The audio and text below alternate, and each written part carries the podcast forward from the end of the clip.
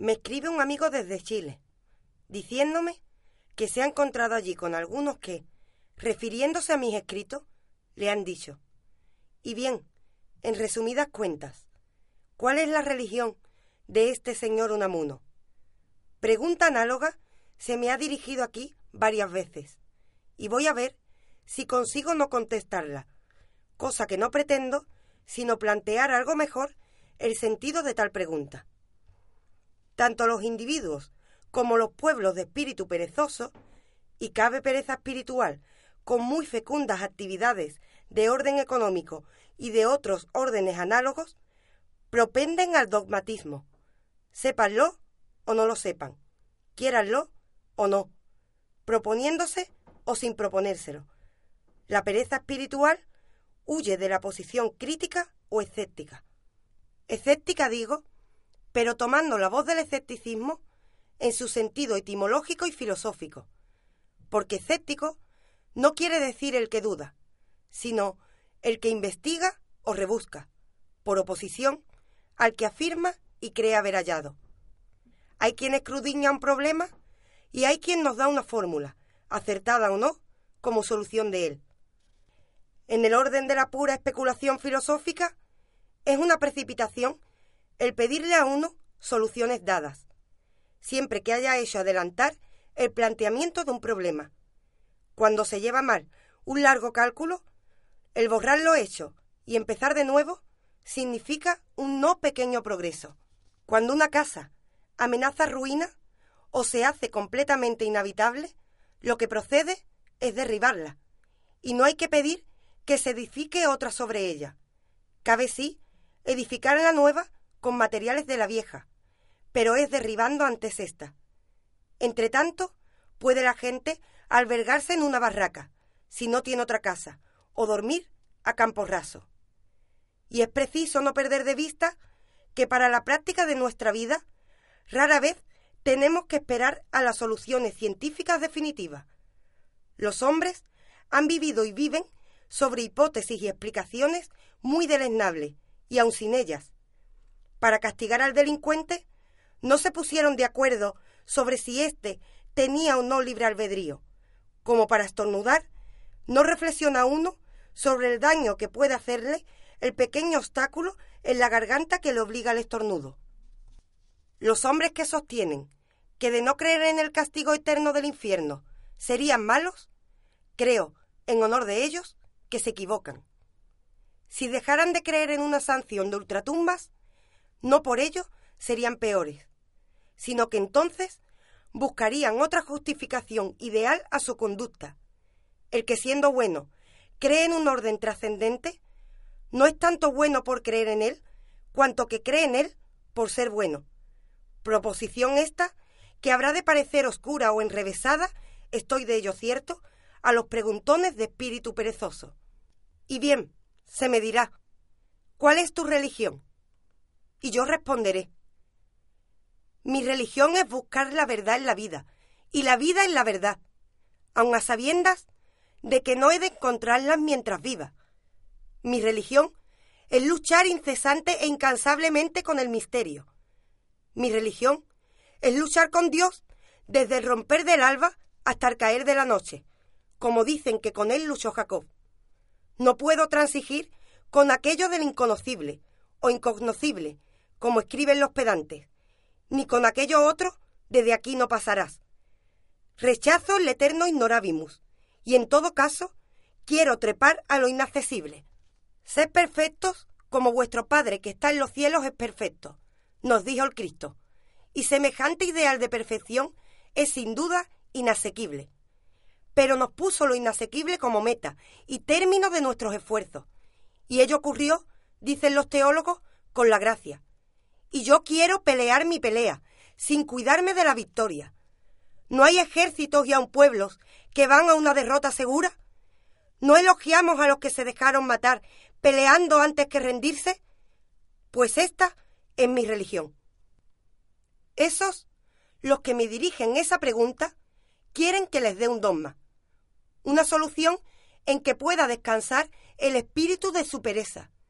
Y ni esto quieren, sino que buscan poder encasillarme y meterme en uno de los cuadriláculos en que colocan a los espíritus, diciendo de mí, es luterano, es calvinista, es católico, es ateo, es racionalista, es místico, o cualquier otro de esos motes, cuyo sentido claro desconocen, pero que les dispensa de pensar más. Y yo no quiero dejarme encasillar, porque yo, Miguel de Unamuno, como cualquier otro hombre que aspire a conciencia plena, soy una especie única. No hay enfermedades, sino enfermos, suelen decir algunos médicos. Y yo digo que no hay opiniones, sino opinantes.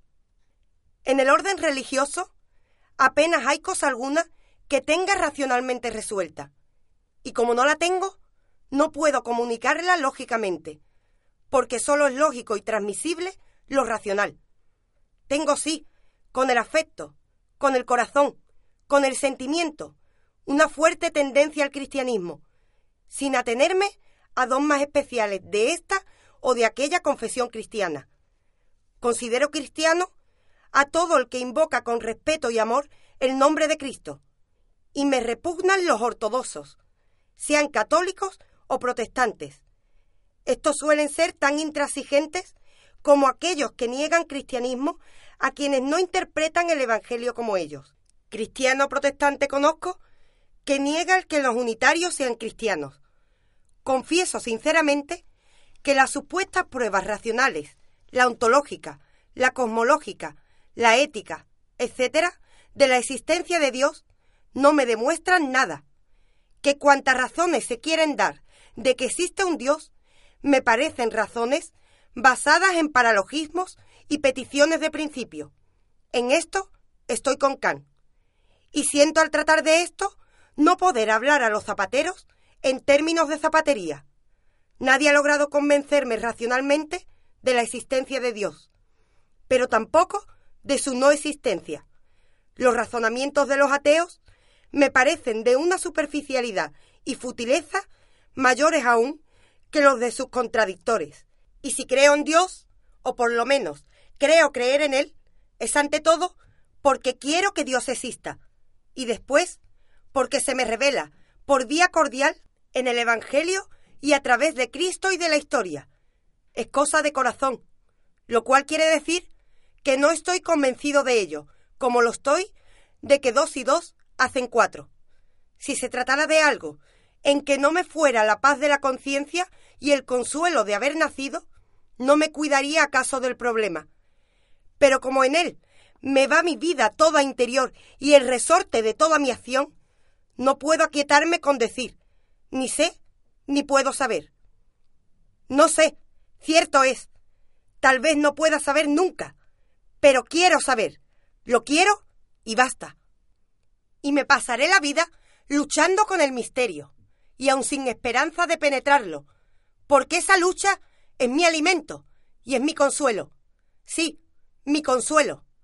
Me he acostumbrado a sacar esperanza de la desesperación misma.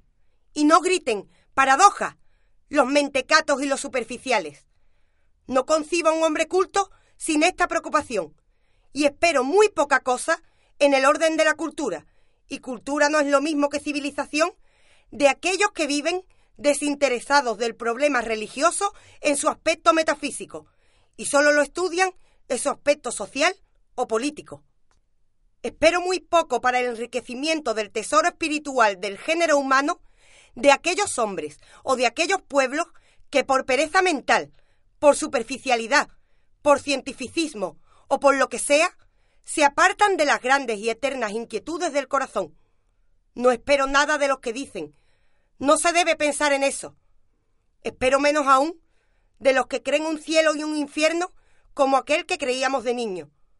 Y espero todavía menos de los que afirman con la gravedad del necio todo esto no son sino fábulas y mitos, y al que se muere lo entierran y se acabó. Solo espero de los que ignoran, pero no se resignan a ignorar, de los que luchan sin descanso por la verdad y ponen su vida en la lucha misma más que en la victoria. Y lo más de mi labor ha sido siempre inquietar a mis prójimos, removerles el pozo del corazón, angustiarlos, si puedo, Lo dije ya en mi vida de Don Quijote y Sancho, que es mi más extensa confesión a este respecto. Que busquen ellos, como busco yo. Que luchen, como lucho yo. Y entre todos, algún pelo de secreto arrancaremos a Dios. Y por lo menos, esa lucha nos hará más hombres, hombres de más espíritu. Para esta obra religiosa me ha sido menester en pueblos como estos de lengua castellana, carcomidos de pereza y de superficialidad de espíritu, adormecidos en la rutina del dogmatismo católico o el dogmatismo librepensador y cientificista, me ha sido preciso aparecer unas veces impúdico e indecoroso, otras duro y agresivo, no pocas enrevesado y paradójico. En nuestra menguada literatura apenas se le oía a nadie gritar desde el fondo del corazón, descomponerse, clamar. El grito era casi desconocido. Los escritores tenían miedo a ponerse en ridículo. Les pasaba y les pasa lo que a muchos que soportan en medio de la calle una afrenta por temor al ridículo de verse con el sombrero por el suelo y presos de un polizonte. Yo no. Yo cuando he sentido ganas de gritar, he gritado. Jamás me ha detenido el decoro, y esta es una de las cosas que menos me perdonan mis compañeros de pluma, tan comedidos, tan correctos, tan disciplinados, hasta cuando predican la incorrección y la indisciplina. Los anarquistas literarios se cuidan, más que de otra cosa, de la estilística y de la sintaxis. Cuando desentonan, lo hacen entonadamente. Sus desacordes tiran a ser armónicos. Cuando he sentido un dolor, he gritado, y he gritado en público. Los salmos que figuran en mi volumen de poesías no son más que gritos del corazón, con los cuales he buscado hacer vibrar las cuerdas dolorosas de los corazones de los demás. Si no tienen cuerdas, o si las tienen tan rígidas que no vibran, mi grito no resonará en ellas, y declararán que eso no es poesía, poniéndose a examinarlo acústicamente, también se puede estudiar acústicamente el grito que lanza un hombre cuando ve caer muerto a su hijo de repente. Y el que no tenga ni corazón ni hijos se queda en eso. Esos salmos de mis poesías, con otras varias composiciones que allí hay, son mi religión. Y mi religión cantada, y no expuesta lógica y razonadamente. Y la canto mejor o peor, con la voz y el oído que Dios me ha dado, porque no la puedo razonar y el que vea raciocinios y lógica y método y exégesis más que vida en esos mis versos, porque no hay en ellos faunos, dríades, sílvanos, nenúfares, asintios, o sea, ajenjos, ojos glaucos y otras garambaínas más o menos modernistas, allá se quede con lo suyo, que no voy a tocarle el corazón con arcos de violín ni con martillo. De lo que huyo, repito, como de la peste, es de que me clasifiquen. Y quiero morirme oyendo preguntar de mí a los holgazanes de espíritu que se paren alguna vez a oírme, ¿y este señor qué es? Los liberales o progresistas tontos me tendrán por reaccionario y acaso por místico, sin saber, por supuesto, lo que quieren decir. Y los conservadores y reaccionarios tontos me tendrán por una especie de anarquista espiritual y unos y otros por un pobre señor afanoso de singularizarse y de pasar por original, y cuya cabeza es una olla de grillos. Pero nadie debe cuidarse de lo que piensen de él los tontos, sean progresistas o conservadores, liberales o reaccionarios. Y como el hombre es terco y no suele querer enterarse y acostumbra después que se le ha sermoneado cuatro horas a volver a las andadas, los preguntones, si leen esto, volverán a preguntarme. Bueno, pero ¿qué soluciones traes? Y yo, para concluir, les diré que si quieren soluciones, acudan a la tienda de enfrente, porque en la mía no se vende semejante artículo. Mi empeño ha sido, es y será que los que me lean piensen y mediten en las cosas fundamentales, y no ha sido nunca el de darles pensamientos hechos, yo he buscado siempre agitar y a lo sumo sugerir más que instruir. Si yo vendo pan, no es pan, sino levadura o fermento. Hay amigos y buenos amigos que me aconsejan me deje de esta labor y me recoja hacer lo que llaman una obra objetiva, algo que sea, dicen, definitivo, algo de construcción, algo duradero, quieren decir algo dogmático. Me declaro incapaz de ello y reclamo mi libertad, mi santa libertad, hasta la de contradecirme si llega el caso. Yo no sé si algo de lo que he hecho o de lo que haga en lo sucesivo habrá de quedar por años o por siglos después de que me muera. Pero sé que si se da un golpe en el mar sin orillas, las ondas en derredor van sin cesar, aunque debilitándose. Agitar es algo. Si merced a esa agitación viene detrás otro que haga algo duradero, en ello durará mi obra. Es obra de misericordia suprema el despertar al dormido y sacudir al parado, y es obra de suprema piedad religiosa buscar la verdad en todo y descubrir donde quiera el dolor, la necedad, la inercia. Ya sabe, pues, mi buen amigo el chileno, lo que tiene que contestar a quien le pregunte cuál es mi religión. Ahora bien, si es uno de esos mentecatos que creen que guardo ojeriza a un pueblo o a una patria cuando le he cantado las verdades a alguno de sus hijos irreflexivos, lo mejor que puedo hacer es no contestarles. Salamanca, 6 de noviembre de 1907, por Miguel de Unamuno.